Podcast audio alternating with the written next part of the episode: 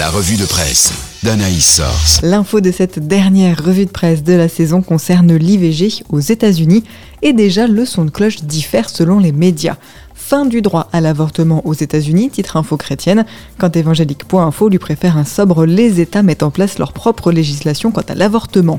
Quoi qu'il en soit, 10 États des États-Unis ont déjà complètement interdit l'avortement depuis le 24 juin et 5 comptent le faire d'ici un mois, complète évangélique.info. Comme le rappelle Christianisme aujourd'hui, la thématique de l'IVG est loin d'être binaire alors que trop souvent les bénéficiaires seraient impactés par une sorte de coercition dans un sens ou dans l'autre.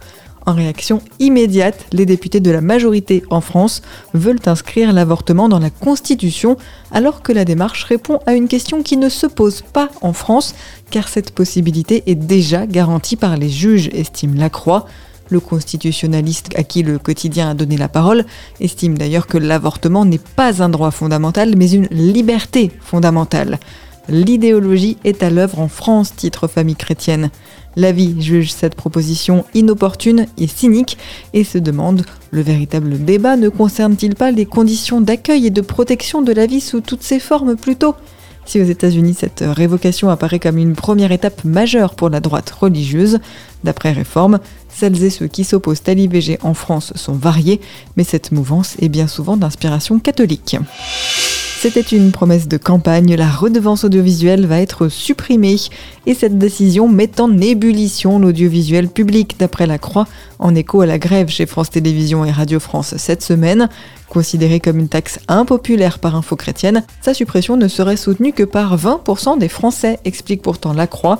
Mais alors, cette redevance est-elle un rempart pour le service public ou un totem idéologique? interroge Info Chrétienne qui penche plutôt pour la deuxième proposition. Mais alors, quid des financements des médias publics finalement? Difficile d'imaginer une autre solution que celle d'augmenter les revenus publicitaires, à l'heure où la cohabitation entre les journaux télévisés et la publicité des produits de consommation crée des amalgames choquants pour le chroniqueur de la vie, rappelant candidement quelles sont nos vraies priorités. L'une de nos priorités devrait justement être la sauvegarde de notre planète. Et pour cause, au cours des derniers mois, les franchissements de deux limites planétaires ont été annoncés, rappelle Info Chrétienne, celle des polluants chimiques en janvier dernier, puis celle du cycle de l'eau douce en mai. En fait, il s'agit de seuils fixés à l'échelle mondiale que l'humanité ne devrait pas dépasser afin de préserver une certaine stabilité de la planète. Pour ne rien arranger, les patrons des trois principaux fournisseurs d'énergie ont appelé les consommateurs et les entreprises à limiter leur consommation d'énergie, note la Croix, qui se demande si la chasse au gaspillage en matière d'énergie est vraiment utile. En tout cas, pour les associations chrétiennes qui veulent se lancer sur le chemin écologique, le label Église verte vient de leur ouvrir ses portes, note évangélique.info. Notre-Dame de Paris aussi se met à l'écologie avec un nouveau parvis sous le signe du collectif et du climat des tailles familles chrétiennes.